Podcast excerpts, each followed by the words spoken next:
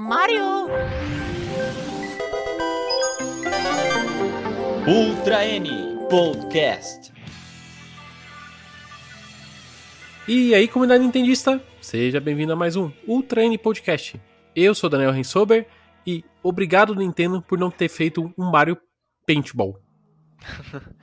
É, e eu sou o Teus e vocês são Lulas ou são crianças? Eu sou o Júlio e que história é essa agora de Chuchu virar Lula? Nossa. A Nintendo é especialista em pintar o set e a prova disso é que com o Splatoon ela conseguiu um dos feitos mais improváveis da oitava geração dos videogames. Criar uma nova IP que fizesse sucesso justamente em uma das suas plataformas com menores vendas da história, o Wii U. O Splatoon superou as adversidades do seu console de origem, consagrou-se como um dos medalhões mais importantes da Nintendo e graças a isso cá estamos em mais um episódio do N Podcast para explicar tudo o que você precisa saber antes do Splatoon 3. E hoje o nosso squad é de respeito e a gente trouxe dois jogadores de longa data da série. Seja bem-vindo Samuel lá do Joga de Acho. Opa, galera, tudo bem? Olha, Splatoon 2,5 vem aí, viu? Mas estamos assim já? e a segunda convidada já é quase um- uma membra honorária do nosso podcast, a Ana Coelho. Olá, pra quem me conhece, eu sou a Ana Coelho, pra quem não conhece, também sou a Ana Coelho, e eu vim defender Splatoon 3 e não 2,5. Mas antes da gente começar, aqueles recados. Já começa deixando o seu like, porque a gente sabe que você vai esquecer de deixar depois. E deixa eu também contar uma curiosidade pra vocês. Pra quem não sabe, metade do pessoal que acompanha o Ultra Indie Podcast não é inscrito. Então, se você não tá inscrito, se inscreva no nosso canal para acompanhar mais o nosso conteúdo ou nos, ou nos segue na sua plataforma de podcast favorita. Você também pode fazer parte do nosso grupo do Discord ou do Telegram para conversar mais sobre Nintendo. E ainda, caso queira apoiar mais o nosso projeto, você também pode ser membro do nosso canal do YouTube usando o botão Seja Membro. O primeiro Splatoon foi revelado ao mundo ainda na E3 de 2014, considerado como uma das melhores conferências digitais da Nintendo até então. Mesmo concorrendo com grandes nomes como Zelda, Super Smash Bros. e Bayonetta 2, Splatoon conseguiu seu lugar ao sol e consagrou-se como um dos destaques da Nintendo naquela época. Vamos começar pelos convidados aqui. Ô, Ana, você foi capturada por Splatoon desde a revelação no Wii U ou você só começou a jogar no, no Switch? Eu, desde o Wii U, eu tava... Eu comprei o Splatoon, assim... Lógico, todo mundo conheceu a franquia nos trailers, né? Era uma coisa muito nova. Mas eu resolvi comprar Splatoon porque eu tinha ido para os Estados Unidos. Foi pra E3 2015, né? Um ano depois, que era próximo do lançamento do Splatoon do primeiro. E eu resolvi comprar o jogo. E a minha vida naquele dia ali mudou, uma decisão da minha vida fez muita diferença. Porque eu defendo a existência do Wii U, porque pra mim ele trouxe a segunda melhor franquia do mundo, que é Splatoon. E a, A primeira, primeira qual, quem já me conhece, todo mundo sabe que é Pokémon. Ah, E Pensei que era essa Astral. Chain.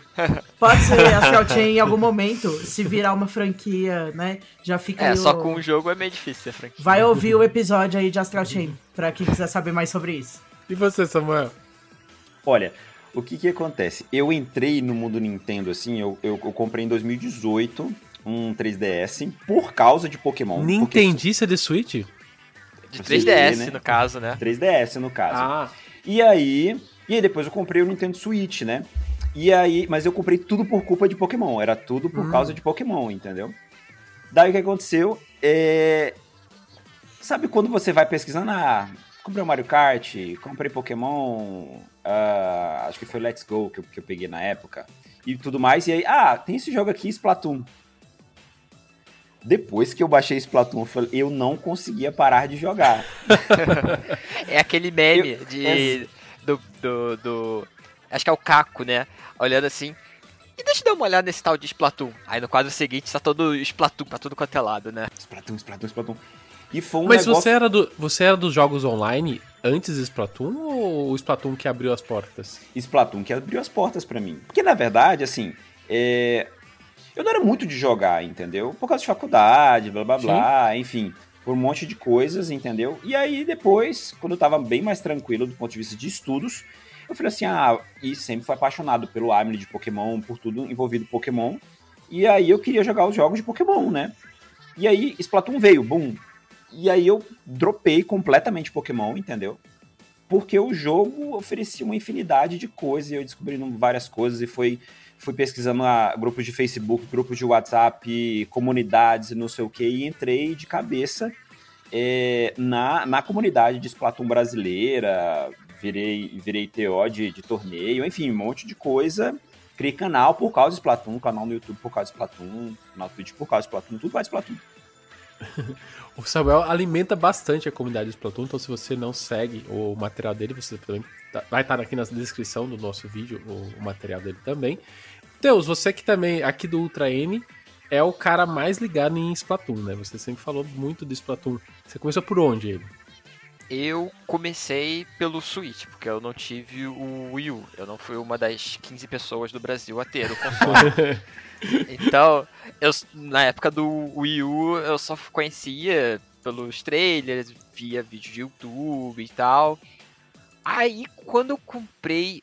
Eu comprei o Switch por causa da DLC do Splatoon, porque eu achei muito legal. Foi um dos motivos, na verdade.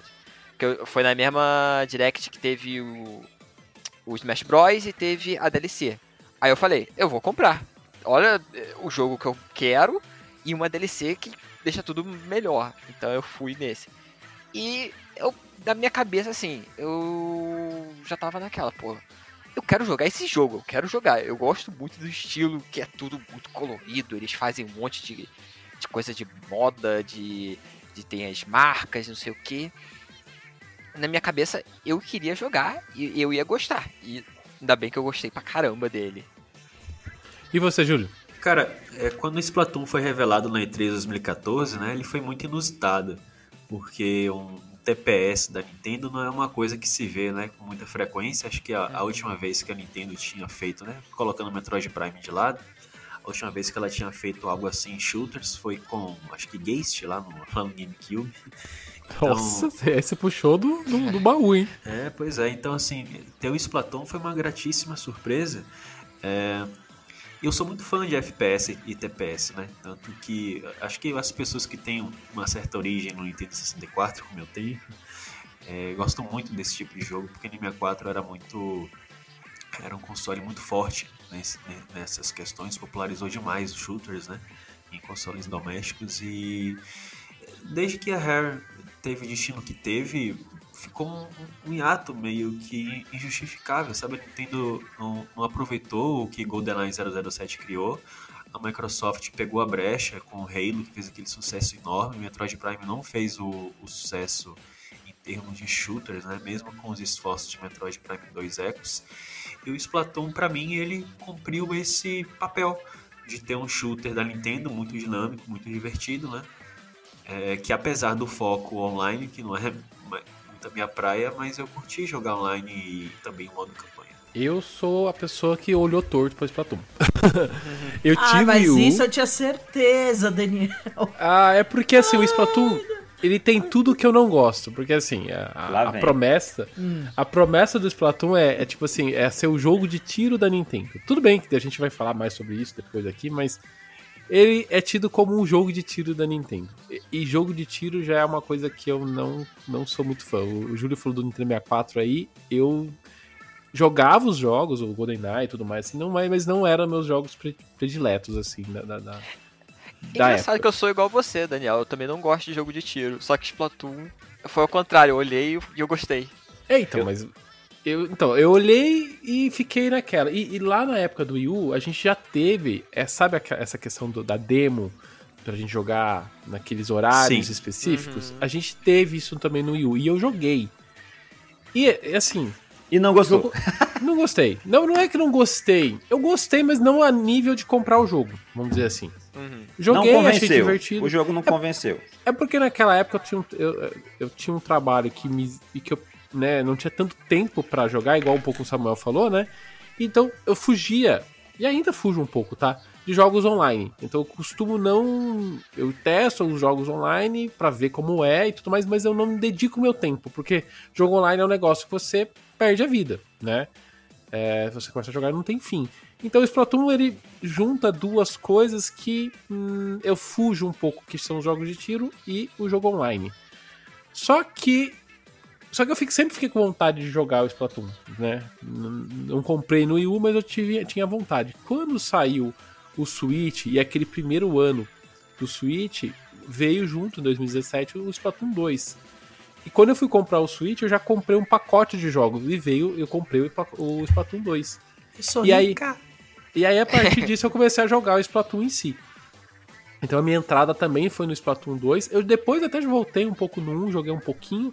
Até hoje, o, o Splatoon 1, né, na, na gravação desse podcast, tá vivo. Ele, você encontra partidas neles, que é, É. uma coisa Sim, bem. sim. Né, Tem uns Bem- hacks também, né? Hoje em dia, mas tem muito Pô. hack? É. tem. Eu tenho, Nossa, eu tenho um amigo. Eu tenho um amigo que não fez a transição pro Switch. Sempre que eu ligo o meu Wii U pra jogar, eu, eu uso o Wii, né? Eu não jogo mais nada do Wii U, mas eu jogo pela retrocompatibilidade do Wii. Sempre que eu ligo, ele tá lá jogando Splatoon até hoje. É, então. E tem muita gente que tá com, com o lançamento do 3 tá com medo. Ah, mas eu pego o 2, não pego, né? Pode ter certeza que vai ter gente pra jogar ainda, entendeu? Mas eu comecei pelo 2 também, né? Mas é, partindo mais agora pra falar do jogo em si, né? É, a gente tem essa questão do, da Nintendo e, e seus gêneros híbridos de jogo, né? A gente tá falando que o Splatoon é um jogo de, de tiro, mas não é bem muito isso, né? Porque você atira, atira, mas você atira tinta aqui, né?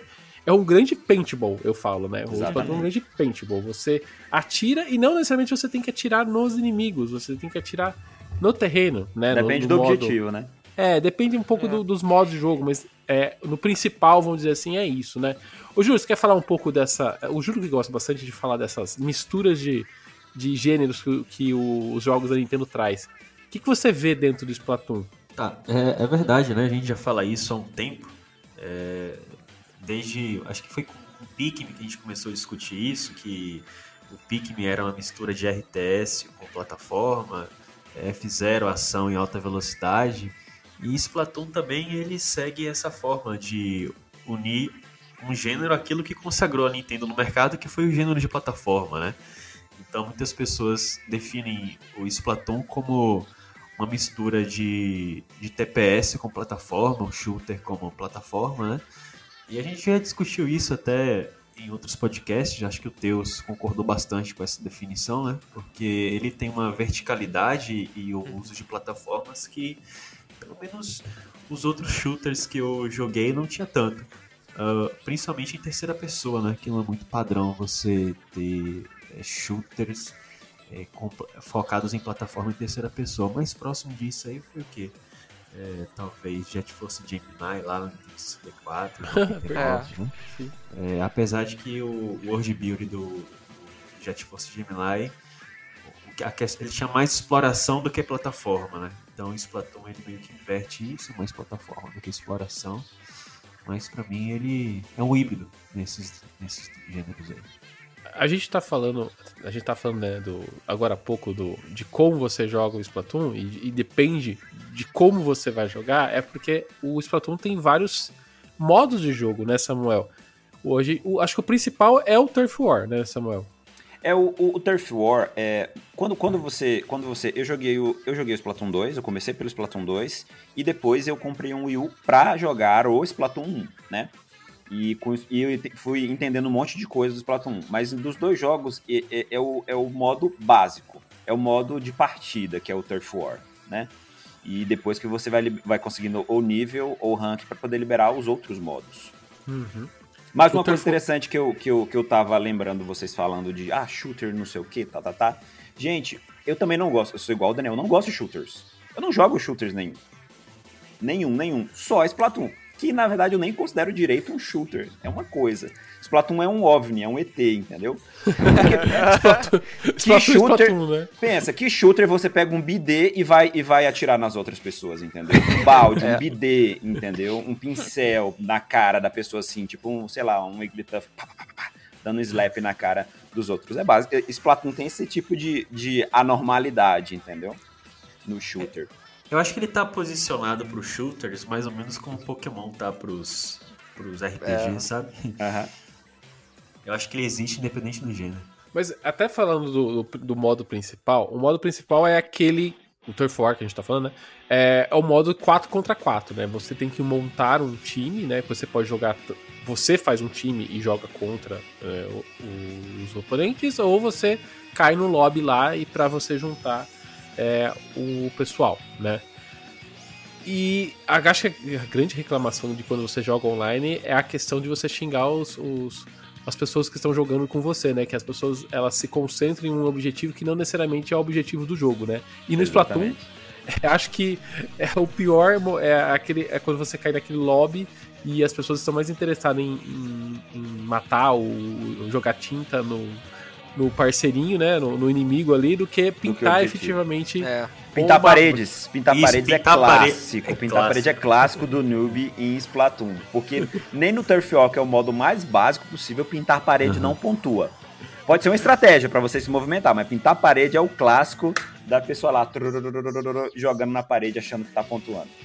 Eu, de- eu demorei pra ir a- aprender isso, mas quando eu aprendi também minha vida mudou. Porque, porque esse, é, o- esse é o objetivo do, do Turf War, é você pintar uma, o território. Mas o território chão é só. o chão e não a parede, tá, gente? Então se você tá começando, vai começar por Splatoon agora, pinte o chão. E outra coisa, um detalhe. Eu sou a pessoa que normalmente. Eu não. Eu sou muito ruim de mira, né? Como um péssimo jogador de shooter, então eu sou muito ruim de mira. Então eu opto muito mais em jogar com a- o rolo, né? O pessoal Aham. fala o rolão no Ah, né? Meu Deus do céu. É, porque Tu gosta de dar rolada nos outros, tá aí. eu vou dando rolado nos outros ali. Mas o meu foco é pintar os cantos, porque uma coisa que eu percebo é que as pessoas esquecem os cantos jogando no Splatoon, né? As pessoas vai pintando o meio, o meio da, da tela e esquece os cantinhos, então eu vou pelo mais pelo canto, né? Você tá achando que tá jogando Art Academy e não o Splatoon. Exatamente. Não, eu, fa- enquanto eu não pintar todo os, todos os espaços da área que eu tô, eu não sossego. Tem vários tipos de jogadores de Splatoon, gente. Tem, o- tem um jogador que pinta a parede, tem um jogador que no início do, do jogo tá pintando o lobby, aquele cantinho ele precisa, porque Aham. o, o, o, o, espírito, o espírito de Van Gogh sobe naquele momento, ele precisa fazer aquela obra de arte. Se, eu- se eu não pintar a parte do spawn, eu nem jogo. Eu, eu dou um 360 e depois eu saio da base. Pra mim, é o ritual de começar uma partida. Dica Ah, po- quem tá jogando Turf War é que em Turf War os 30 últimos segundos do, do, do game são os mais importantes pra pintar. Então, Aham. geralmente, as pessoas, se você for perder tempo pintando cada detalhe, faça isso nos, nos 30 últimos segundos, que é o que mais faz diferença. Por isso que a comunidade, inclusive competitiva, às vezes fica reclamando um pouquinho, porque do Turf War, que não é um modo competitivo, porque ele é meio desbalanceado, porque basicamente são, você pode fazer o que quiser, entendeu? No, no, no, no início da partida, no, na maior parte da partida. Os últimos 30 segundos que realmente decide a partida em relação a Turf. Ah, mas a minha realização é conseguir cruzar o mapa e chegar lá na base inimiga e pintar na cara do inimigo, entendeu? Pintar a casa dele. É pintar a casa dele. Essa é a minha, melhor, a minha realização, fazer E isso. olhar pra Tipo, trás o time todo morto. Não, É. mano. E os, e os caras É pintando a base assim. dele, né? É. É sempre assim. Não, Não, mas é, eu tô- não é a base dos outros. Como eu estou jogando com o rolo, é é prioridade. O meu time tem que segurar os outros. Eu estou pintando o chão, gente. Vocês se virem. Falando nisso, é, Ana, quais são as principais armas, assim? Assim, tem. Quantas armas tem no Splatoon? Vocês têm ideia? Tipo, depois que você desbloqueia todos, porque, cara, eu jogo Splatoon até. Eu, eu- eu jogo nem tanto Splatoon, né? Então até hoje tem um hominho lá falando comigo pra liberar mais Você armas. comprar né? suas armas. Vai comprar suas armas, Daniel. Eu não sei o número, mas é, as armas de Splatoon elas se dividem em várias categorias, né? Tem as armas é, mais semelhantes a, a armas mesmo, a rifles, né? Tem o balde, tem esse rolo de pintar a parede. Não pintei a parede, apesar de- do nome dele, é um, um rolo pra você pintar o chão.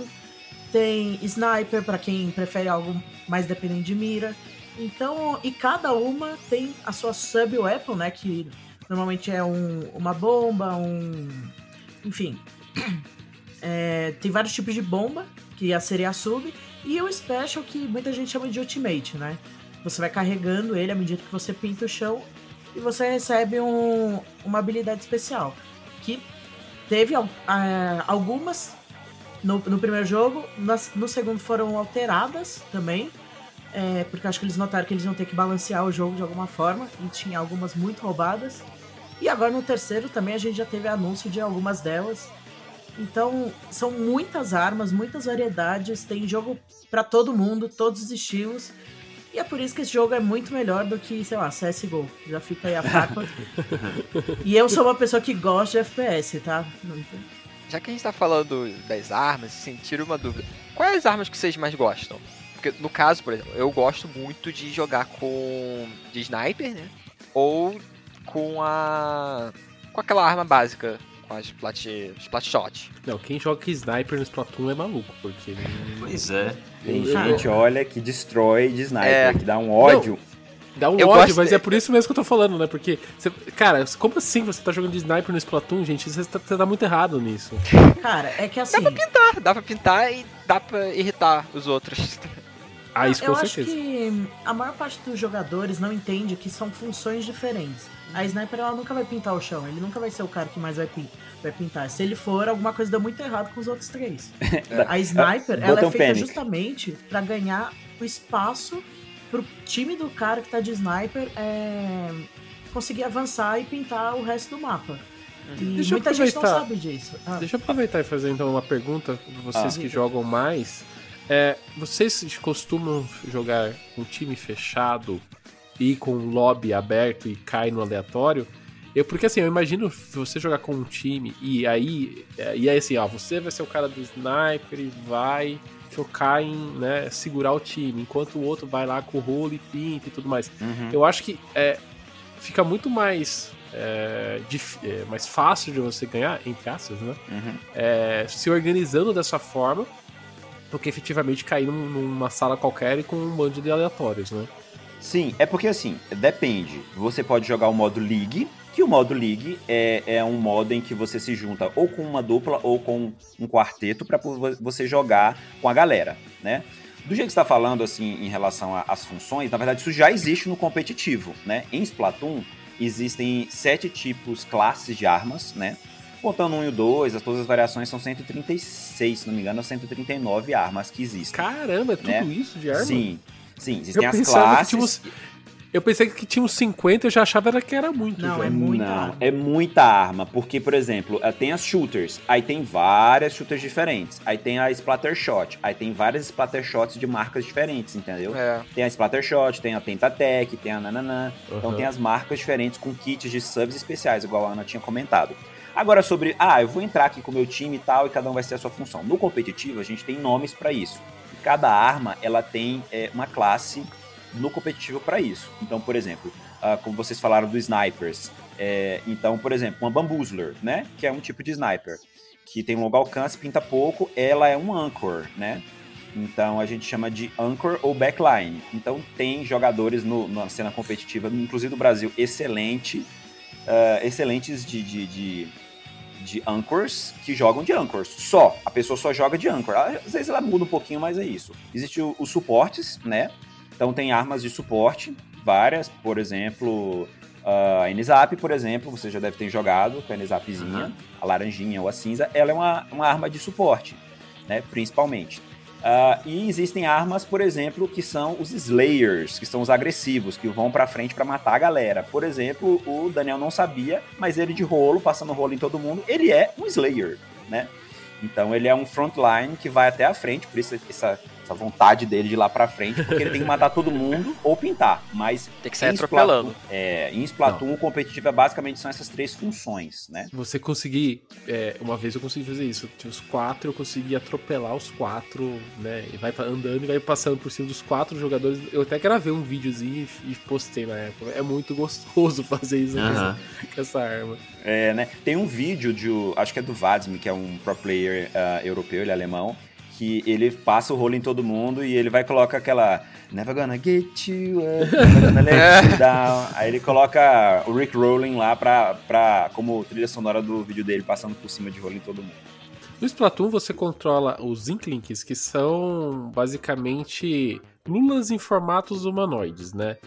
E no, no, no Splatoon você vai jogando tinta e você consegue virar uma lula apertando é o LR, né? Eu, eu não É lembro o qual é o botão. ZR. É, É. enfim, você aperta o botão, o gatilho. Agora e eu tô você- jogando, nem sei É o gatilho esquerdo. É, cara. eu só, eu só aperto, né? Então, mas se você aperta o gatilho, ele entra dentro da, da, da, da Da tinta, tinta, tinta. pra você andar, né? Ir mais rápido e pra carregar, né? Porque tem mais isso, né? Você tem um, esse, você tem um, Um tanque. tanque nas suas um costas. tan- é, o tanque de tinta que você vai acabando conforme você atira, que isso é outra questão de gerenciamento, né?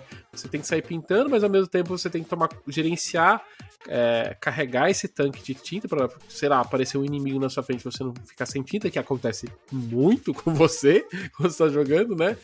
E esse especial que a Ana falou também gasta quase o, tanque de tinta como mais da metade, né? Dependendo do, do especial e da evolução do, do seu equipamento, né? Até falando em evolução do equipamento, acho que o Teus falou em alguma parte no começo aqui, é outra coisa super legal no Splatoon, né? É a questão do, do seu personagem e da personalização. Você, na, na hora que começa o jogo, você tem uma- algumas lojas que você compra equipamentos para cabeça, é, por corpo e, e o tênis, né? O, a- o calçado.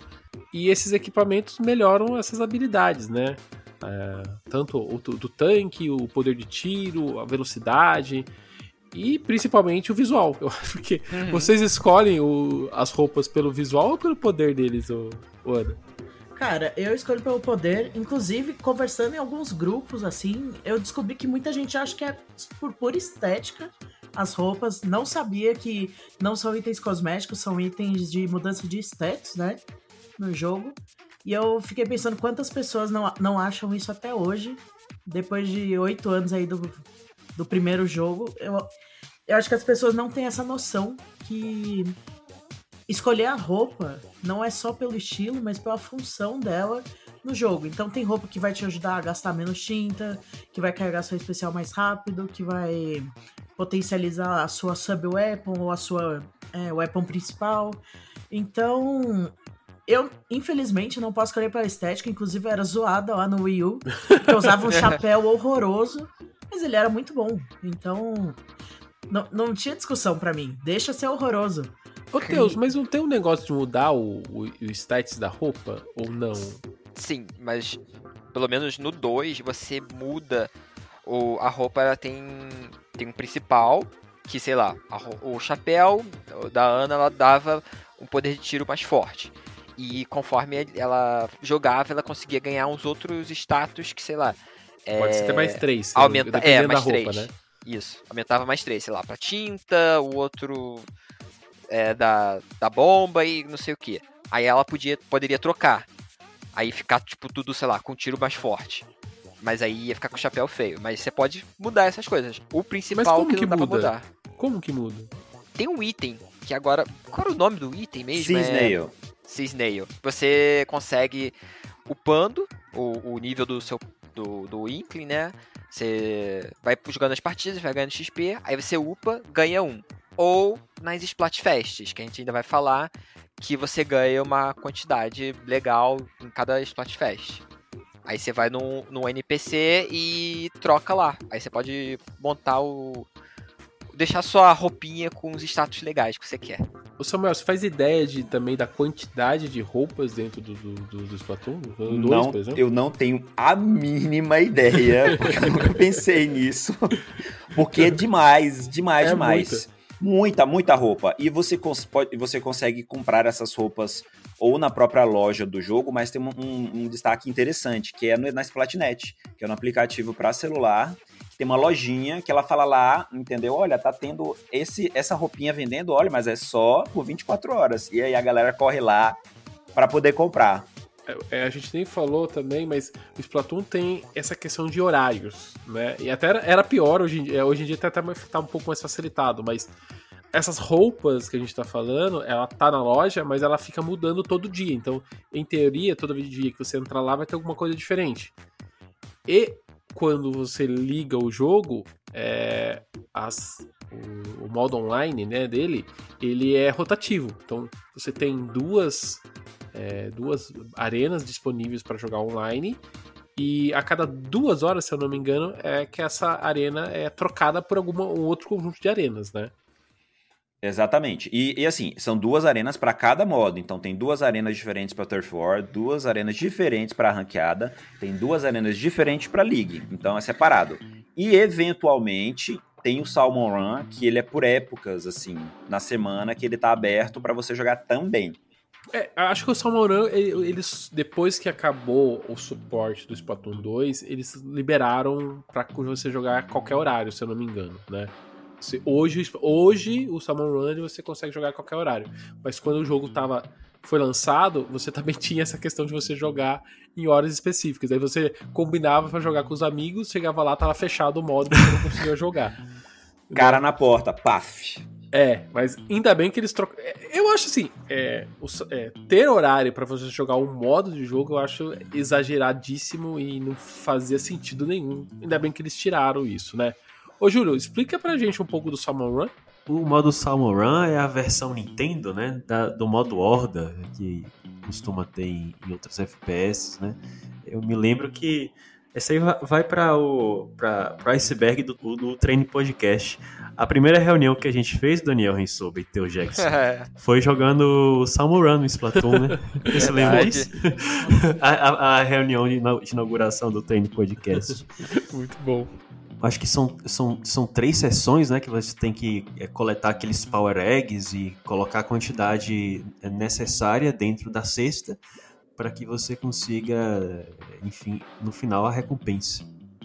É legal que você consiga também itens é, especiais, específicos. Né? Especiais não vou dizer, mas específicos, né? Só pelo Summon Run também. Então, é, o que fosse também fazer as pessoas irem jogar ele justamente para pegar essas roupinhas diferentes que só esse modo entregava, né?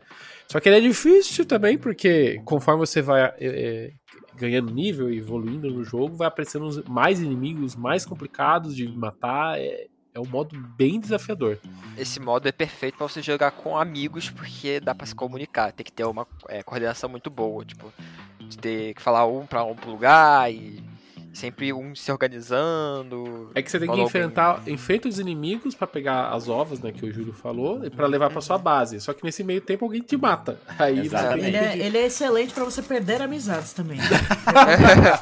Sabe aquele amigo que você não aguenta mais, você quer tipo se afastar dele, chama para chamar Salmon Run no, no, em alto nível. O Salmon Run no aleatório é um modo que eu facilmente não indico para as pessoas, porque eu acho é. que. É divertido, para. Não, é divertido, mas você, você cair. É igual você quando você joga o Pokémon Night e a pessoa fica xingando as pessoas que elas uh -huh. não fazem o que elas ah, têm que fazer. É. O, o, é, eu acho que o Salmon Run é o ótimo é a mesma coisa. É, é, é, muito mais fácil você xingar e, passar nervoso no Summer Run do que até no modo normal, assim, sabe? Mas eu acho, é porque também tem uma questão. É, o Summer Run também dá das roupinhas, que é o equipamento de vitrine que, que inclusive as apresentadoras sempre mostram o que, que tá dando na, na, naquela época, naquela rotação. Só que quando você joga também Salmon Run, por isso que a galera do online joga muito Salmon Run, mesmo solo. Que ele dá também de recompensa algumas cápsulas de cores diferentes. E essas cápsulas, ela, elas são importantíssimas porque elas vão te dar bilhetes. Aí você pode pegar a cápsula e trocar por uma habilidade, ou por um dinheiro, ou por um, um, um, ticket de bebidinha que você vai, o passeio leva mais rápido, você vai conseguir uh, uh, uh, mais dinheiro mais rápido. Então, é, é, o Salmon Run, ele também dá algumas, essas, algumas recompensas que vai impactar no online. Por isso que a galera vai, entendeu? Também tem isso. Não é só roupa é bom fazer um rodízio. Você fazer um Salmon Run, aí depois que termina o Salmon Run, você vai lá, compra suas coisas, depois você vai pro, pras partidas de, de, ranqueada, Tough War e tal, pra conseguir ver como é que ficou, tipo, as suas melhorias e tal. E depois faz, volta pro ciclo. É ah, e outra, também. uma coisa bem importante falar é que o Salmon Run só tem no Splatoon 2. E na verdade foi a grande, a grande novidade do Splatoon 2 foi justamente esse modo, né? No Splatoon 1 ele não tinha, não existia esse modo, só temos no 2. Falando dos outros modos, né? a gente tem qual, qual mais? Tem o Splat Zones, né? Qual que é diferente dos Splat Zones mesmo? É, a Splat Zones, na verdade, Splat Zones, a, a Tower Control, Raymaker e a, e a Climb Blitz são os modos ranqueados, né? A, o modo ranqueado, o Samuel falou isso, a Turf War não é um modo ranqueado. É, nunca foi porque não é a ideia. A ideia da Ranked é realmente que você foque no objetivo da Ranked. A Splat Zones, é, que é o o modo mais parecido, assim, com a Turf War, você tem uma ou mais áreas que o seu time precisa dominar. E como tudo nesse Splatoon, você domina usando tinta. Você precisa pintar a maior parte daquele espaço e conquistar o espaço. E se o adversário vier e pintar mais, mais do que ele. do que você permitir, ele vai conquistar para ele aquele espaço. Então vem o, o, countdown, né? Vai contando até zero, é, de 100 a zero. Se, se um time bater zero e o outro time não conseguir contestar, ele vence a, a ranqueada automaticamente. E se entrar no modo no overtime, né, na prorrogação, aí é o time que conseguir tomar conta daquele espaço até acabar o, o, o relógio, né? Então, esse é um dos modos de ranked. É, o Tower Control é o. Não é. Como que eu, eu tô procurando um exemplo. O Tower Control é, é, um, é, um, é um modo de, de controle de torre, né? Existe uma Sim. torre no centro do, você precisa do, do campo, você precisa subir nela. Assim Sim. que você sobe nessa torre, ela vai você andar. Morre. Não. Além assim, disso. Assim que você. A, a, tem gente que morre, né? Assim é. que você sobe em cima da torre, ela começa a andar em direção ao território inimigo. Após você é, avançar, existem alguns checkpoints que você vai parando e ela vai iniciar um countdown e depois ela avança. Óbvio que seu inimigo não vai deixar você continuar lá em cima. Mas a brincadeira do jogo é essa.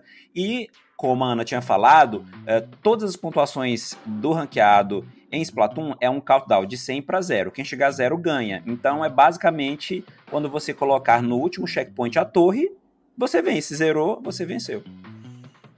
Sim, e o, e o último modo ele é um pouco semelhante, mas não tanto que é o último modo, não. O Rainmaker é, você pega uma arma que é em formato de um peixe dourado enorme e ela atira. Só que ela diminui muito a sua mobilidade, diminui o ela seu. É pesada, né? É, é ela é muito que... pesada, então você não consegue atirar muito rápido, você precisa que o seu time te acompanhe também para abrir espaço e você precisa arranjar a melhor rota em cada mapa para levar até uma base que também fica próxima à base do inimigo.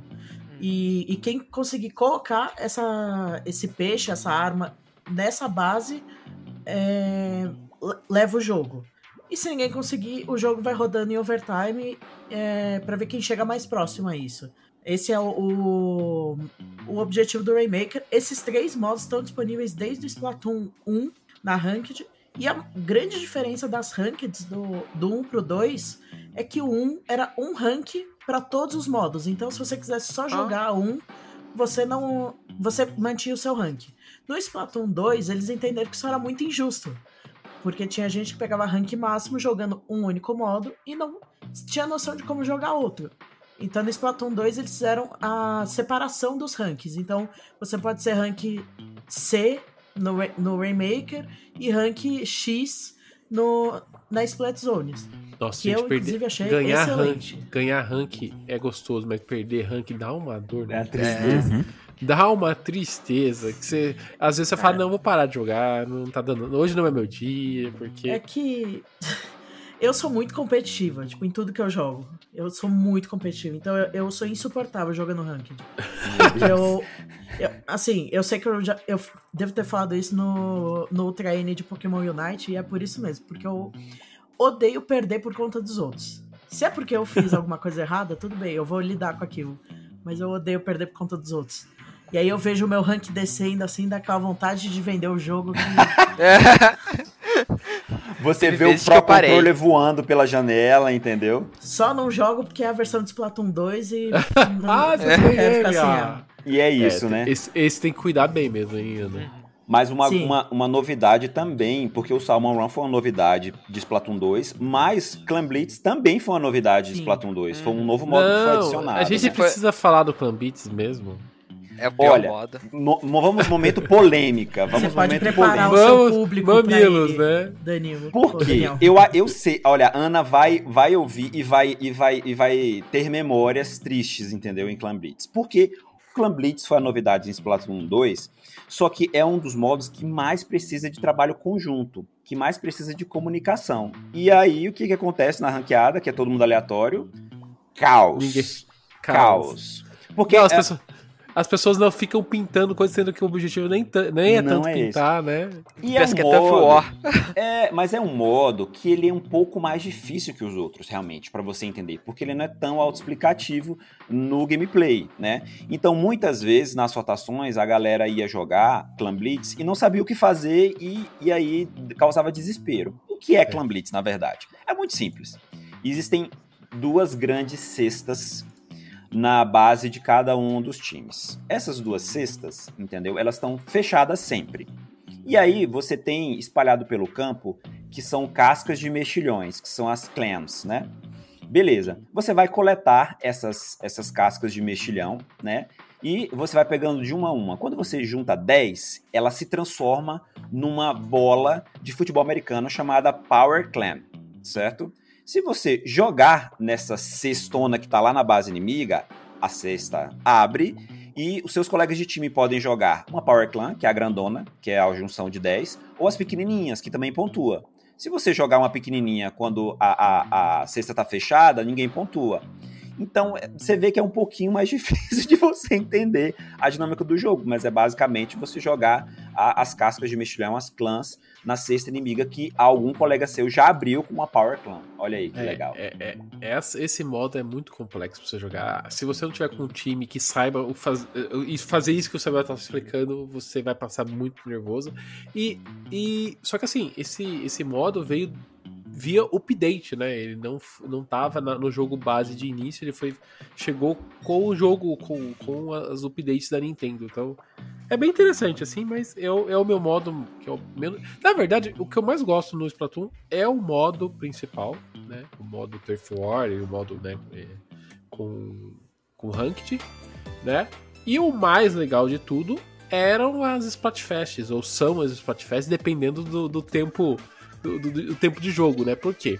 As Splatfests são eventos que acontecem sempre nos fins de semana, né? A Nintendo, é, com um tempo de antecedência, eu acho que 15 dias mais ou menos de antecedência, ela, ela divulga nas redes sociais e dentro do próprio jogo também é uma disputa. Uma disputa por um, por um tema. Então a gente tem os temas mais variados, do, tipo, o que você prefere? Mostarda ou ketchup?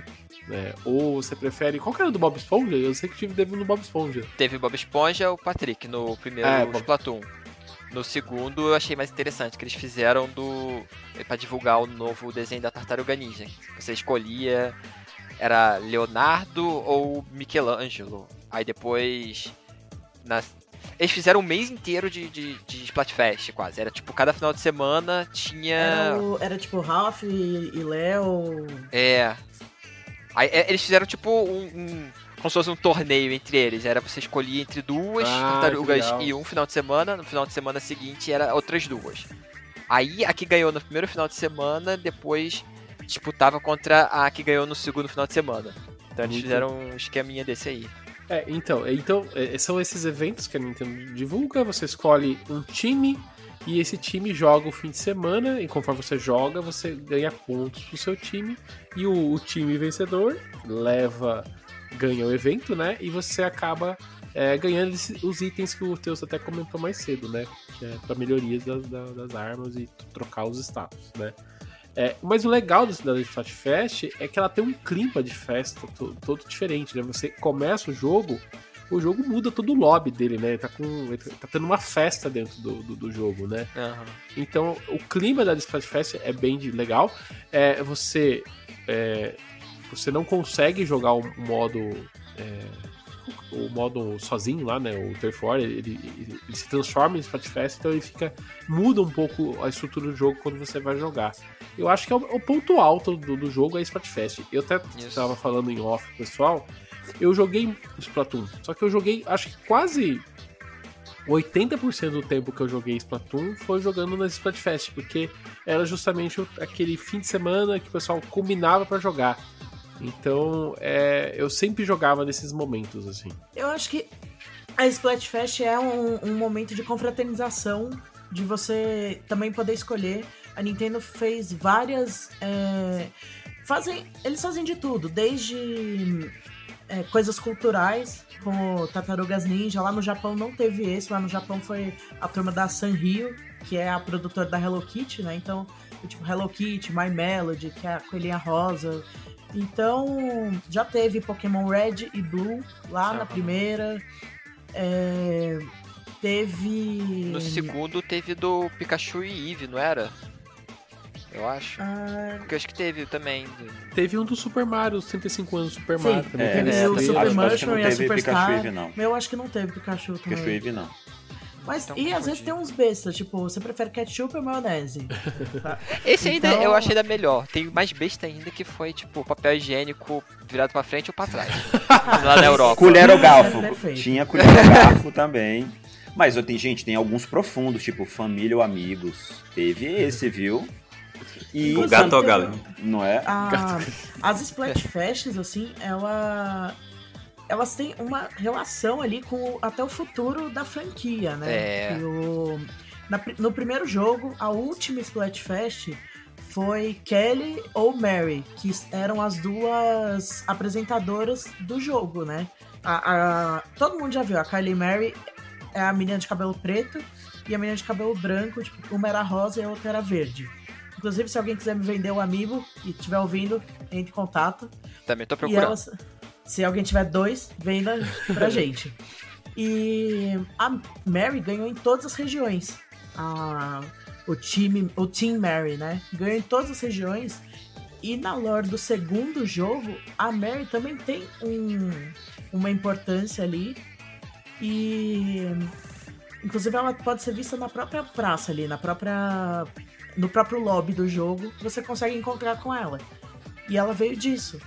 E a- agora, no segundo jogo, não foi a última, porque te- é, com a pandemia, a, a última Splatfest acabou não sendo a última, eles colocaram mais algumas pro pessoal aproveitar enquanto tava todo mundo em casa. É. A- mas a última era para ser Caos e Ordem. E Caos ganhou também em todas as regiões. e agora a gente tem toda a lore do Splatoon 3 referenciando é, essa última Splatfest também. A gente que Então- definiu o, o, o jogo do terceiro jogo, Sim. né? Então a, a, Nintendo não faz sistemas. Lógico, a maioria dos sistemas é bobinho. Mas a última, sempre a gente tá vendo uma relação no jogo seguinte, que é muito legal. Tipo, é basicamente a comunidade é, interferindo em como vai ser o jogo daqui pra frente.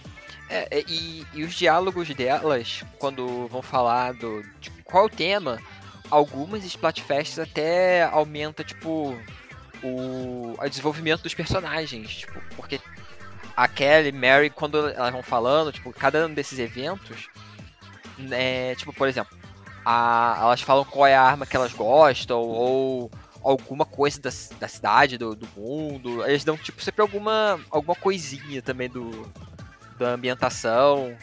Ela, meio que, tipo, dá um empurrão, vai, a, a história vai prosseguindo, mesmo com não sendo sendo modo offline. Falando em história, é aquilo que eu falei, né? Eu jogo Splatoon muito mais pelo modo online do que o, a história. Eu tentei jogar o modo história do Splatoon 2 e. Desculpa, eu parei na, pela metade, assim. Eu não consigo ser pego pelo modo história do Splatoon. Então, é, eu jogo o jogo, conheço os personagens, mas eu não faço ideia do que tá acontecendo ali. Eu sei que tem um puta de uma lore por trás, assim. Porque o jogo o jogo em si é um futuro pós-apocalíptico da nossa sociedade, né? Então, quando você vai jogar, principal- principalmente o modo história, você acaba vendo objetos do que é do nosso, do nosso mundo dentro do mundo deles, mas tá lá jogado, né? Perdido no meio do nada. Até mesmo na Octane Spencer eu tava jogando, é, eu encontrei um Super Nintendo, né? Flutuando no meio do cenário lá como referência. Então, o Splatoon tem muito disso, né? E no modo história, eu sei que tem uma história bem mais profunda. E, e falam muito bem da história dela. Mas eu não- realmente eu não, eu não conheço essa história. É, a, a história do, do Splatoon é. Você meio que. Tipo, tem a do mundo e tem a do jogo em si. Que a do jogo é a coisa mais simples, que é o. O Zapfish foi sequestrado. Tipo, a Peach foi se- sequestrada. É mesmo, quase semelhante. Aí você tem que ir lá, fazendo as fases, derrotando os bosses, chegar no DJ Octávio, luta e, e créditos. Mas, durante o jogo, você pega uns itens, que é as Suken, Suken Scrolls, que vai contando um pouquinho da história do mundo do Splatoon. Que aí conta isso, que o mundo deles é tipo. É, é o nosso futuro, assim, muito mais pra frente, que depois de ter tido várias guerras nucleares, aí destruiu tudo, o nível do mar subiu, aí os humanos acabaram e ficou só os seres marinhos.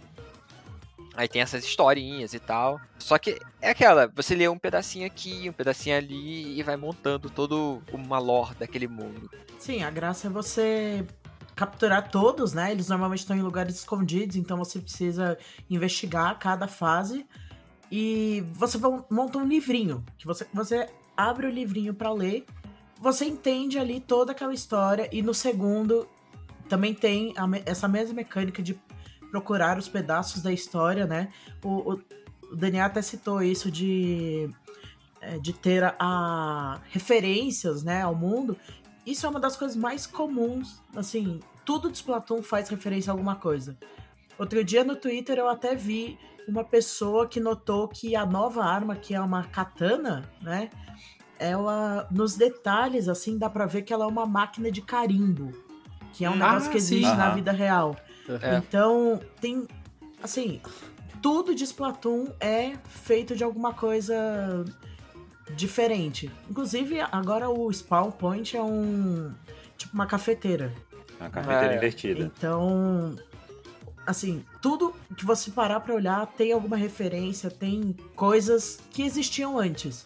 E falando em seres marinhos, se você cair na água, você não sobrevive. É. Porque... Você dissolve. É, você só sobrevive na tinta.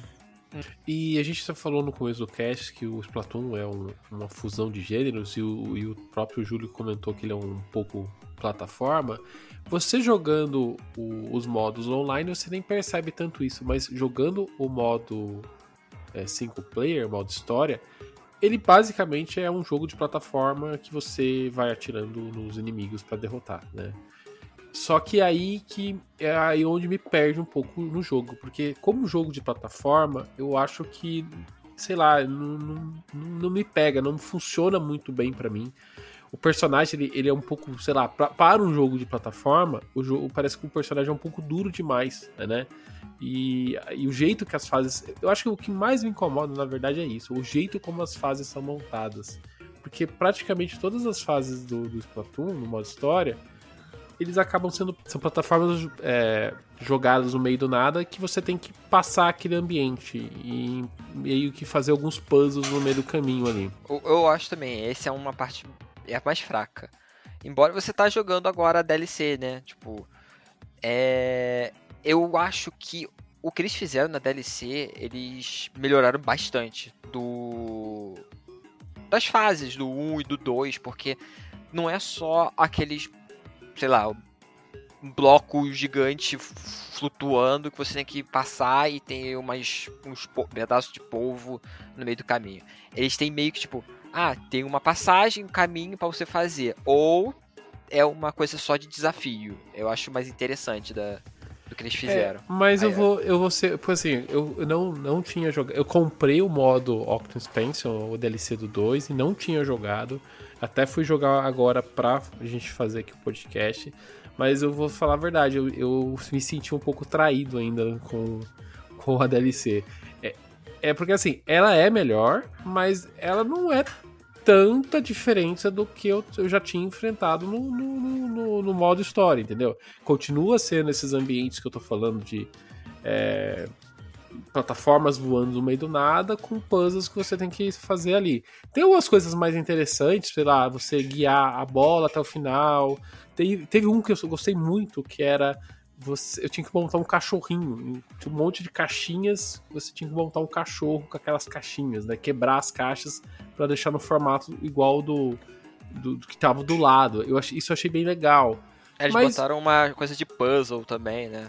É, mas assim, no fim das contas, o que me, o meu problema é o ambiente. Eu, no começo, na hora que começou a, a Octon Spencer, ele me jogou num lugar que eu fui andando numas salas e que eu fui passando aquele ambiente. Isso já me deixou mais animado, mas depois, putz, caí no ambiente maluco jogado no meio do nada.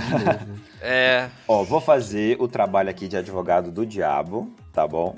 sobre o modo história, assim, eu, eu, eu completei o modo história, adorei o modo história, acho, achei muito legal. É, Só que assim, é um- uma coisa que, que eu entendi muito do modo história de Splatoon, que, o que foi na verdade como se fosse um plus pro jogo base, porque é um jogo muito focado no online multiplayer. E aí, o que, que eles jogaram, assim? E essa é a diferença do modo história do Splatoon, que é só um extra, só uma coisa a mais que compõe o jogo, diferente, por exemplo, de um Mario Odyssey, de outros jogos, de outras franquias da Nintendo que, que, que são jogos core, são jogos offline.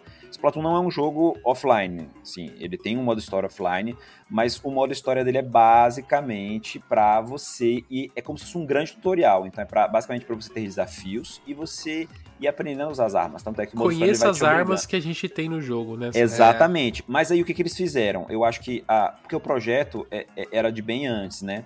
Ah, então eu acho que eles pegaram. Eu acho que eles devem ter pensado assim: ah, vamos colocar um tutorial. Pá. Depois falaram assim: nossa, a gente, porque a gente tá inventando tanta arma. A gente comentou, de mais de 130 armas que existem no jogo. Vamos colocar então um modo história para obrigar a galera a ter diversos desafios e ser como se fosse um jogo de plataforma dentro de Splatoon inteiro. Acho que que, que, que Splatoon veio tão inovador porque a mecânica é diferente, o jogo é muito completo, tem online, tem offline, tem um monte de coisa, sabe? Acho que essa é a vibe. Eu concordo. E eu não só joguei o, o modo história, mas eu completei com todas as armas. Porque aparentemente não tinha muito o que fazer. Mas é muito legal. E eu acho que também isso de você se desafiar a completar todas as fases com todas as armas também muda muito. Porque tem fase que você não consegue jogar tão bem com uma arma de pouco alcance. É, às vezes jogar com a sniper acaba sendo um pouco complicado, dependendo da fase. Mas todas são possíveis de completar com todas as armas.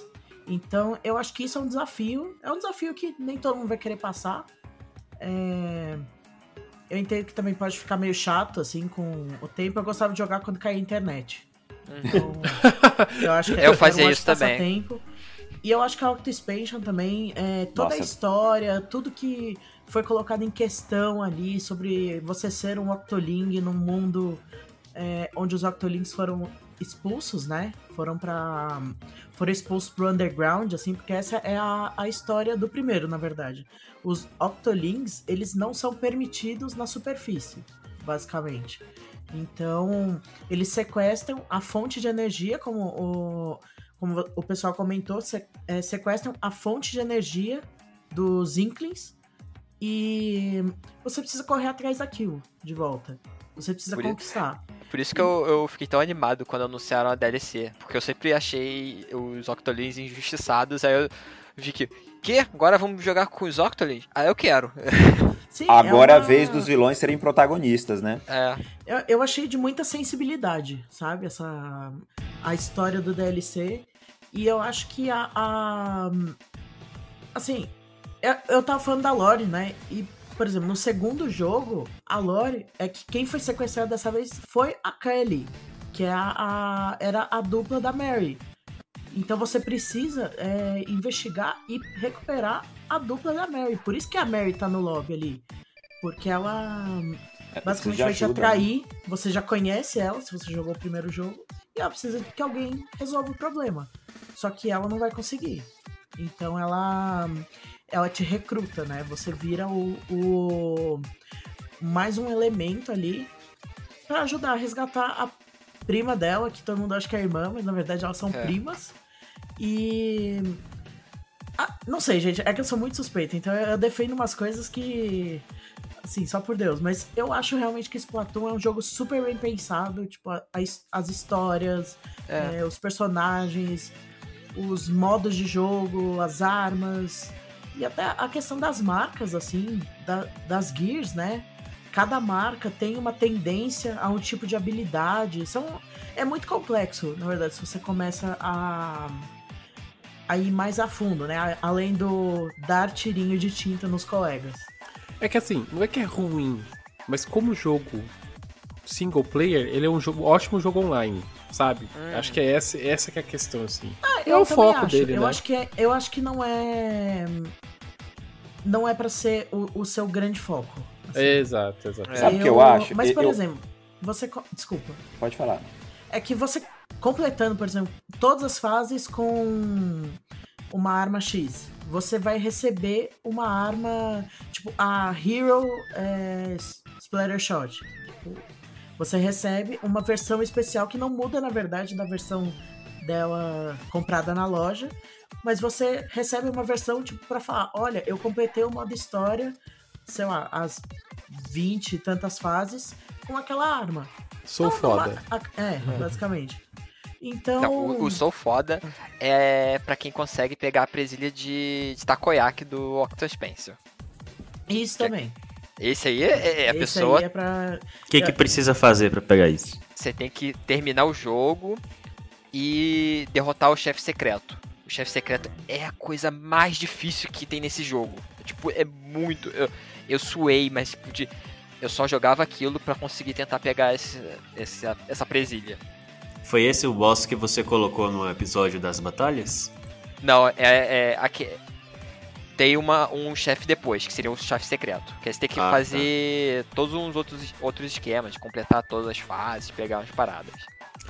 Eu jogando a Octo Space, eu senti que ela também é um pouco o hard mode do Splatoon, assim, é, é, é- é percepção, é isso mesmo. É isso mesmo, É, ela é bem, é ela é isso bem mais difícil que o modo Bem mais história. difícil. Mas essa é a ideia, né, na verdade. Como eu falei, o modo história ele é bem. Eu, eu- na hora que a Ana tava comentando de, de que ela é suspeita, mas é isso que é o bom de Splatoon que me pegou. Splatoon, ele é um jogo muito versátil. Você tem um modo história de plataforma que você pode curtir, você pode grindar e ficar lá tentando com várias armas e repetição. Você tem o Salmon Run, que é um modo especial completamente diferente. Você tem os modos da ranqueada. Você pode ficar só no turf. Você pode, por exemplo, abrir uma sala privada, que é a Private Battle, e você jogar só com seus amigos, né?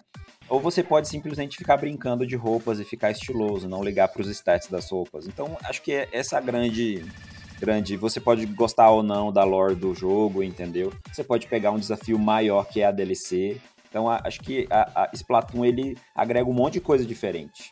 Eu, eu acho que é justamente isso, assim, eu acho que toda vez que eu apresento Splatoon pra alguém, eu falo como esse jogo tem de tudo, tem... É, é para todo mundo o jogo.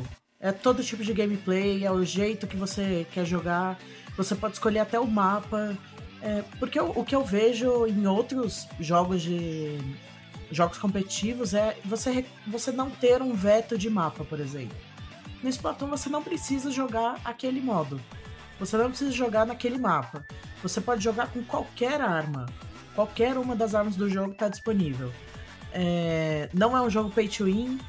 A DLC é pay to have, né? Então. E eu achei assim que foi muito bem gasto. Já paguei mais caro em outros DLCs que eu não aproveitei tanto. E hoje em dia a DLC tá no, no serviço online da Nintendo. Isso e como também, você é. já é obrigado a pagar os- o, o básico do Switch pra jogar o Splatoon, né? Porque você. Vamos lá, É. você pegar o Splatoon e não pagar o online da Nintendo não faz o menor sentido, né? Então, mas aí se você arranjar um grupo família, né? E pegar o- a versão mais cara, você vai levar também já a, a DLC do Splatoon. Então eu acho que é um. Pra quem quiser, a experiência completa vale a pena, né? E olha, uma coisa é certa, eu até falei no Twitter esses dias, porque sou fã de Pokémon, peguei Sword and Shield, peguei as DLCs e tudo mais. Diferente, não querendo fazer shade pra Game Freak, mas diferente das DLCs que a gente teve, a qualidade das DLCs de, de Pokémon, tudo de Splatoon é muito bem lapidado, muito bem feito, com muito easter egg, com história. Então, assim, a, a Octo Expansion, quem, quem não teve a oportunidade de pegar e agora com a liberação do Nintendo Switch Online, por favor, joguem, porque é muito, muito legal, é muito bem feito. Então, Splatoon, ele é um jogo muito bem amarradinho. Então, eles não estão vendendo a DLC só para dizer assim, olha, toma um negócio aí para você para você comprar extra. Realmente é porque eles pegaram e, e- e trabalharam em cima daquela DLC para fazer uma expansão grande mesmo do jogo, sabe? O Splatoon foi criado e desenvolvido internamente na Nintendo, no que antes era chamada de Nintendo IAD. Entre a equipe de notáveis que integrou o desenvolvimento do jogo está o Isashi Nogami, conhecido pelo seu trabalho na franquia Animal Crossing e que integra a Nintendo desde 1994.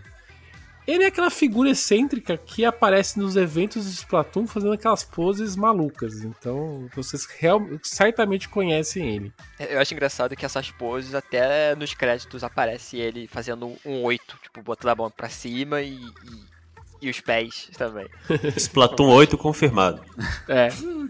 O design é acreditado para o jovem Seita Inoue, que trabalhou no menu do Wii U e se tornou o diretor de arte do Splatoon 1 e 2, enquanto a programação principal ficou responsável por Shintaro Sato, que está na Nintendo desde 2008 e já trabalhou é, inicialmente no Wii Music, depois no New Super Mario Bros. U e no Super Luigi U. Começou bem, com o pé direito. com isso. Bom, mas o cara passar de, acho que um dos maiores fracassos do Wii, né, pra... Tinha tudo pra o Wii Music dar certo, né? Foi aquela tragédia. E depois tinha tudo pro Splatoon dar errado e foi sucesso. Esse cara viveu grandes emoções a Nintendo. E no meio termo ele trabalhou em um dos em dois dos melhores jogos da franquia do Mario também. né? É, eu gosto desses jogos. Pra quem não conhece o, o New Super Mario Bros. U e o New Super Luigi U, são dois jogos muito bons. E assim, pra quem gosta de plataforma, do Mario, etc., assim, recomendo tranquilo esse jogo. Já a composição das músicas ficou a cargo do veterano Toru Minegishi, com bastante tradição na, na franquia Zelda, e da então novata Shihu Fuji, que antes de Splatoon havia composto para New Super Mario Bros. Wii e Skyward Sword. Em relação à história de desenvolvimento, Splatoon ele começou seu desenvolvimento logo após o lançamento do Wii U em 2012, quando um grupo de jovens talentos que o Daniel Rensober especificou há pouco, é, envolvidos em jogos como Nintendo Land e New Super Mario Bros. U, se uniram com um único objetivo em mente, que era fazer algo novo. Essa equipe ela não queria fazer outro Mario, nem queria fazer outro Zelda, mas sim um jogo ambientado em um gênero fora do padrão da Nintendo, né? Então ela avaliou lá, Nintendo tem jogo de corrida, Nintendo tem jogo de plataforma, Nintendo tem isso, tem aquilo, o que, que a Nintendo não tem? Não tem um TPS. Então vamos, é isso que a gente vai fazer. Depois de cerca de seis meses do primeiro protótipo e de mais de 70 ideias diferentes, nasceu o primeiro protótipo do que hoje a gente conhece como Splatoon. Na verdade, isso é, é quase que um padrão nos jogos da Nintendo, né? Que ele não começa, não começa é, criando mundos, personagens e tal. Ela começa assim. O jogo da Nintendo começa pelo jogo, né? É, começa pelo conceito do gameplay, das mecânicas, isso mesmo. Então, no, no Iwata Esques do, do primeiro Splatoon, o nosso saudoso Satoru Iwata está entrevistando a equipe de desenvolvimento e lá eles revelaram a primeira imagem do que seria esse, esse primeiro protótipo, né? Em vez de personagens familiares da série Splatoon, o que a gente tem são cubos, dois cubos, né? Um duelo de GameCube. Splatoon. É. é, é. Eles falavam que era, era um tofu, né? Tofu? É, no, em uma GDC, acho que foi de 2017 ou 18, eles foram lá e apresentaram. Aí eles mostraram até um videozinho, eles falaram uhum, que sim. internamente eles falaram que era de era um shooter de tofu. Porque o quadradinho branco é tipo um tofu deles, lá. Justamente, é um, um branco e um preto, né? E eles parecem atirar o, as tintas pelo, pelo pelo nariz, né? Vamos dizer assim, tem são é. dois cubos grandes, um cubo menor parece que tá tirando pelo nariz. Meleca. Meleca. Ai, credo. Jogo da Renite. Nossa. Pô, o Daniel, jogo do Júlio aí. Não, não, não, dê, não dê essa ideia pra, pra Splatfest, pelo amor de Deus. rinite versus sinusite. Não. Péssimo, Agora são péssimo. três, é rinite, sinusite e... Covid. Eu cara, eu ia falar, mas eu fiquei com medo do Teus ter que cortar, cara. então já fiz o humor negro aqui, então vamos continuar. É, quem jogou primeiro o Wii U, quem jogou primeiro o Splatoon no Wii U, sabe que a ação no cenário se desenvolve na tela, ao passo que o mapa é representado no gamepad, né? Mas na origem era o contrário. O mapa estava na TV e você jogava olhando do, pro, pros incríveis 480p lá do gamepad do Wii U. Meu Deus do céu. Ou por sinal, com, quando eu joguei no Wii U, né, o teste, quando eu fui jogar no Switch, uma coisa que eu não conseguia fazer, sabe quando você vai saltar da ah. sua base para o meio do campo, no, Switch, no Wii U você fazia pela, pela tela, né? Você tocava. E eu, para fazer isso no Switch, eu não conseguia entender a mecânica de, de jogar o bichinho pro outro lado. Nossa, foi difícil, hein? Agora tem uma, uma estatística aqui do, do Datapovo que eu, eu, vou, eu vou questionar vocês aqui porque eu acho que é real. É, quem acompanhava a Nintendo lá em, em 2014 viu aquela conferência, quando viu aquele cheirinho de tinta e uma lulinha pulando lá na, na tinta. Vocês pensaram que era Super Mario Sunshine 2, que eu sei, né? é, tinta e negócio. É, dava pra pensar Não, um sunshine. não tinha como. Não tinha como não pensar numa dessas. Tava pronta ali pra gente. Pois é, Coitado os de quem indígenas. foi beitado. Deve, deve ser igual gente que foi beitada no Bayonetta 3 achando que era Astral Chain. Eu. Exatamente. Ah, não, sabe, sabe, mudando um pouco de assunto aqui, sabe um bait que eu levei? Eu acho que foi nessa E3 também de 2014 ou do- ou 2015, o início do trailer de Xenoblade Chronicles X, que ele começa como se tivesse um visor estilo Metroid Prime. Eu tava gritando Metroid Prime. Nossa O Júlio, o Júlio ele cai em todos os bytes da, da Nintendo. Incrível. Não, Mas nada vai superar o de Super Monkey Ball, mas não vou mais falar sobre isso. Enfim. Ah, meu Deus. Esse é meu favorito. É, muita gente pode ter confundido isso e vamos dizer assim que elas estavam mais próximas da verdade do que eu em relação ao Super Monkey Ball, porque a Nintendo efetivamente chegou a considerar por um breve momento que Mario e seus amigos seriam os protagonistas desse novo jogo devido ao uso de tinta e Super Mario Sunshine, né? Mas eles realmente acabaram segui é, optando por seguir aquela diretriz inicial mesmo de fazer algo totalmente único, né? Nossa, isso aí eu dou graças a Deus até hoje, porque imagina mais um jogo Mario alguma coisa, gente. Não precisa, Cara, né? eu, eu Mario não Turf. compro, ne- é, eu Mario não Turf. compro nenhum jogo do Mario, Mario Tênis, Mario Golf, porque todos que eu comprei, sei lá, não avancei no jogo. É, Então provavelmente hoje eu não seria muito fã de Splatoon se fosse o Mario Mario Toon Paintball. aí, o Splat Mario. Mario, Mario Paint Paint. 2. Basicamente. Eu fico muito feliz por isso, porque a- uma das coisas mais interessantes de Splatoon pra mim é, é a lore, então acho que dificilmente o Miyamoto deixaria o, o Super Mario Bros. com uma lore apocalíptica. Apesar de que Super Mario Land é bem pós-apocalíptico, né, como que ele dizer. Mas enfim. É, vamos lá. Mas antes dos Inklings finalmente aparecerem, a Nintendo criou coelhos pra Splatoon, que é outra obsessão da Nintendo. né? Cara, eu, que- eu quero fazer um parênteses. Imagina se esse jogo tem coelho ao invés de Lula e polvo, cara. Eu não ia nunca mais jogar outra coisa. Esse é o seu jogo, literalmente. Mano, ia, mano eu, eu ia ter que ser convidado pro lançamento lá no Japão, porque é, seria o meu momento. Eu ia ser a maior influência de Splatoon no mundo. Agora sim, o, o, que é engraçado é, é- imagina o setor de feedback da Nintendo, né? Tipo assim, tem coelhos atirando tinta num, num mundo pós-apocalíptico, numa batalha 4x4. Daí, o que, que eles falaram? Não faz sentido porque não faz sentido o coelho mergulhar na tinta. O resto todo faz sentido, exceto que o coelho não podia mergulhar na tinta.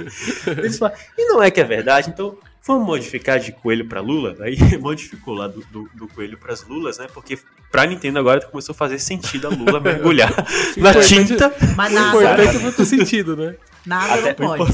Na- É.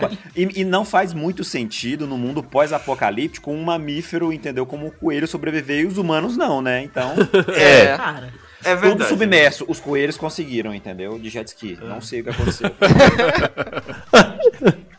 Então criou- criou-se esse- esse conceito aí. Quando você precisava atirar, era um humanoide. E por outro lado, as lulas poderiam sair dessa forma, né? Quando você precisava nadar. E aí bastava retornar à forma de, de, de lula.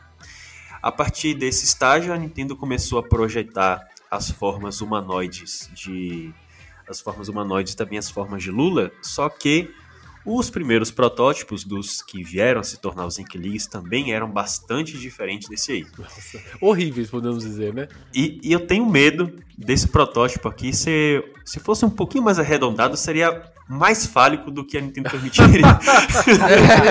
eu não ia passar no controle de qualidade. Eu, Não eu acho que por passaria. isso que eles escolheram o Lula, não o polvo, porque polvo tem a cabecinha redondinha. é, e vermelho, enfim, né? É, que bom que foi. Que bom que eles deixaram mais humanoide, né? Então, era, era meio o elo perdido entre o homem e Lula, e agora é, não o- se, é mais não se homem. apegam às primeiras ideias, gente. Vamos, vai vai É. testando, né? Vai É. evoluindo as ideias. Pois é. Então, é, quem tá no YouTube aí tá vendo essas imagens aí, né? Do, dessas lulas, graças a Deus, com a cabeça menos arredondada que eu diria. E depois que a Nintendo é, abandonou essa ideia, eles criaram os humanoides e, e diferenciaram em relação aos Lulas. Design de personagem pronto, ela se focou no world building e em aprofundar as mecânicas, inclusive aproveitando muitos das ideias dos 70 protótipos iniciais que ela desenvolveu antes de, de Splatoon ir para para prancheta. Agora, sabe o que eu acho engraçado e especialmente intrigante? É a possibilidade de ter existido um predecessor de Splatoon, não pro Wii U, mas pro Wii. Como assim? Isso, isso Você eu já- já não sei. Ah, é? Não. Vocês não lembram da High, High Voltage Software, que fe- fez aquele The Conduit 1 e 2? Lembro. No, que era todo aquele hype, ah, nós amamos o Nintendo Wii, vamos tratar o Nintendo Wii como um videogame hardcore. Era o jogo que trazia gráficos da nova geração pro, pro Wii, assim, da, da- como se fosse. É, o que o Wii era aquele console que não, não tinha gráficos HD, né? Então ele trazia efeitos de luz que, que o Wii era impossível, né? Era um jogo bonito, eu tenho ele, tenho o primeiro. Joguei, É bom, eu terminei. gosto dele também.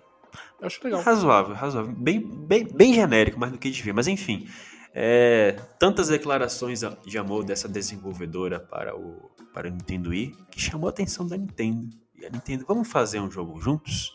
Eles fizeram um jogo que parece muito Splatoon. Porque também era baseado nessa questão de atirar tinta, sabe? Só que, só que, olha o destino que esse jogo teve, né? É, essa, essa Dev High Voltage, ela tinha condições de trabalho muito difíceis para os desenvolvedores. E eles, revoltados com, com a situação que eles estavam, vazaram esse projeto do, do, do suposto predecessor de Splatoon, que fez a Nintendo ficar pirada de raiva e cancelou essa parceria com eles. Né? Hoje, inclusive, eles estão bem longe das plataformas da Nintendo, se não me engano. A Nintendo detesta vazamento, gente. Não adianta você querer acreditar em vazamento da Nintendo, que certamente, qua- quase sempre, ou é mentira, ou a Nintendo cancela, meu. O mascote dela é o encanador. Ela vai querer acabar com qualquer vazamento. É. É, tem sentido. É isso, essa é a história de desenvolvimento do Splatoon.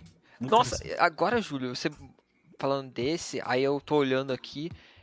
Eu tinha visto essa história, só que depois eu nunca mais eu vi. Eu achava que era coisa da minha cabeça. E agora eu tô tipo, nossa, isso era real. Do, Meu do- Deus, não foi um sonho! É, da minha cabeça isso aí eu tinha tipo, o que, que é isso aqui? Aí eu, "Ah, meu Deus, eu, eu tinha lido dessa história do, do, do como seria esse jogo. Eu, nossa, maneiro isso. Eu acho que seria bom se, se desse certo, sabe? É, seria uma, uma parada legal. Eu só não sei se por causa da época, se fosse online, provavelmente seria só só local, então. Eu vou dar minha opinião aqui, muito breve. Pra mim foi um grande desperdício de potencial o Nintendo Wii não ter tido, tudo bem que teve Battalion Wars 2, mas não ter tido um, um TPS pra você usar o combo Nunchuck e o Wii Remote. Pra mim seria matador. O primeiro Splatoon foi lançado mundialmente em 29 de maio de 2015 e considerado por muitas pessoas da crítica especializada como a reinvenção do gênero TPS. No Metacritic, o original possui 80 88 reviews e uma média de 81 pontos de 100, e rendeu um dos momentos mais memoráveis para a imprensa brasileira quando vários influencers e jornalistas desdenhavam da indicação de Splatoon na categoria de melhor shooter e melhor multiplayer ocasião na qual ele derrotou os favoritos como o COD, o Halo e até o Star Wars Battlefront, e consagrou-se vencedor em ambas as categorias. Debochado do Koguma, que ele pega o depoimento do pessoal e depois mostra o Splatoon vencendo as premiações Nossa, do TGA, um vi, dos melhores vídeos da internet. Nunca é a gente Ana? Não, meu Deus. vi. É o clássico da é cla- É o clássico da comunidade brasileira de Splatoon. É, o embaixador do, do, do- Na época eu não conhecia o Koguma, aí depois que eu fui ver, mas é tipo, caraca! É, é quase essa situação que eu, que eu fiz com um amigo meu na, na época de escola. Que ele gostava muito de, de COD, de Battlefield, não sei o que. Aí quando deu essa aqui, o vencedor da categoria de shooters foi Splatoon, Já aí ele ficou aqui. doido. Aí eu tive, eu tive que zoar. The Game Awards 2015, especialista em YouTube versus Splatoon. Isso, esse é o clássico esse jogo. Meu Deus, o negócio tem 11 mil views, velho. Ah, eu vou, vou assistir isso antes de dormir. Porra. No que, no que diz respeito a vendas, ele conseguiu ao todo movimentar 5 milhões de cópias, atingindo praticamente metade da base instalada lá do Wii U. Já o segundo Splatoon ele foi lançado em 21 de julho de 2017, alcançando a pontuação de 83 pontos dos 100 do Metacritic. Em vendas, o Splatoon 2 vendeu bem mais do que o original, vendendo mais quase que o dobro, né? Com 13 milhões e 300 mil unidades, de acordo com a última atualização da Nintendo. Pensando em pessoas que não jogaram o Splatoon, o Samuel, você que também é mais ligado na comunidade que joga junto, né? Que, que joga online e tudo mais. Se fosse para uma pessoa entrar agora, vésperas ou com o Splatoon 3 na rua, o que, que você indicaria? Indicaria ela, ela passar pelo Splatoon 2 ou fazer a conversão para o Splatoon 3? Olha, é, muita gente criticou o trailer e a Direct do Splatoon 3 porque uh, eles mostraram como se fosse o mesmo jogo. Na verdade, não é, porque eles tentaram com essa Direct e com esses trailers, na verdade, pegar a galera que nunca jogou, inclusive.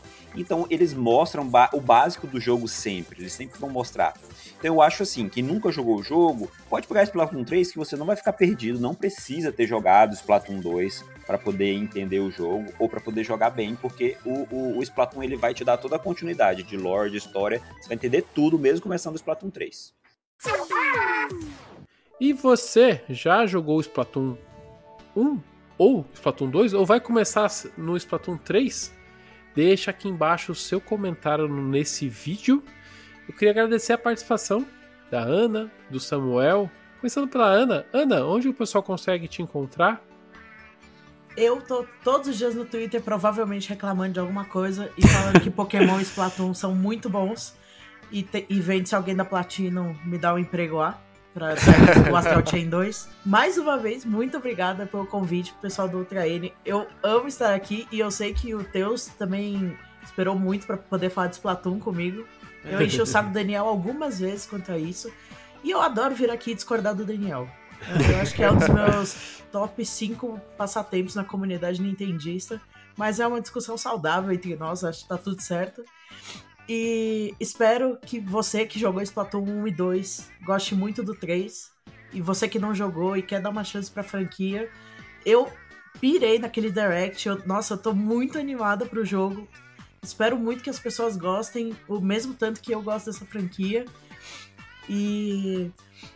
Cara, eu tô. Como eu falei, tô sempre no Twitter. Às vezes eu tô na Twitch streamando coisas. Inclusive já vieram me taxar perguntando se com Splatoon 3 eu vou voltar a fazer live ou se eu vou me fazer de doida. Então, às vezes estarei fazendo live na Twitch. É. O que mais? Eu às vezes fazendo Pokémon... de doida. É. isso, isso eu faço também com alguma frequência, porque só assim para sobreviver na internet. É, eu sou cast Pokémon Unite é, e jornalista, então se você quiser acompanhar meu trabalho, todos os meus links estão no Twitter, que eu sei que o Daniel vai colocar em algum lugar, por favor. Boa. E você, Samuel, onde que o pessoal consegue te encontrar? Olha, o pessoal me encontra nas redes sociais, Instagram, Twitter tudo mais. É arroba joga de acho, com CH, arroba joga de acho. Você vai me encontrar no Twitter lá, falando de Splatoon, comentando, hypando tudo, todas as novidades. E também você me encontra no YouTube, que eu faço, as, uh, eu faço a stream é, do torneio Buia Buia Tournament, que é o BBT, que é um torneio para iniciantes de Splatoon. Então a galera que quiser uh, conhecer mais do jogo, conhecer gente nova e jogar online, e gosta do online também se inscreve nesse torneio de, de Squids ou Octolings iniciantes, que também vai conseguir me achar, meus comentários, as brincadeiras, tudo no YouTube. É só seguir lá. Pra quem tá querendo começar a brincar com Splatoon, o pessoal tá sempre jogando junto, então é só pra você procurar o, pessoal aí do Joga de Acho, que você vai sempre ter alguém ali para te ajudar a pegar na mãozinha e se divertir com, com o Splatoon, né? A gente pega na mão e explica tudo, das todas as suas dúvidas que você tem sobre o jogo. Tem muitas, né? Muito bom. Valeu pela participação, pessoal. E você que está chegando aqui no final desse material, se não se inscreveu no nosso canal, se inscreve. Se você não curtiu, deixa aquele like, deixa seu comentário aqui embaixo do que você achou. Você também me encontra eu, Daniel, lá no Twitter na arroba Daniel Ren. Vocês podem me encontrar pela arroba Jackson Teus com underline no final. E eu estou no Twitter e Instagram pela arroba Júlio Rodrigo X. O Trend Podcast dessa semana fica por aqui hoje. A gente se vê daqui 15 dias. Até mais. Falou! Tchau. Buia, buia!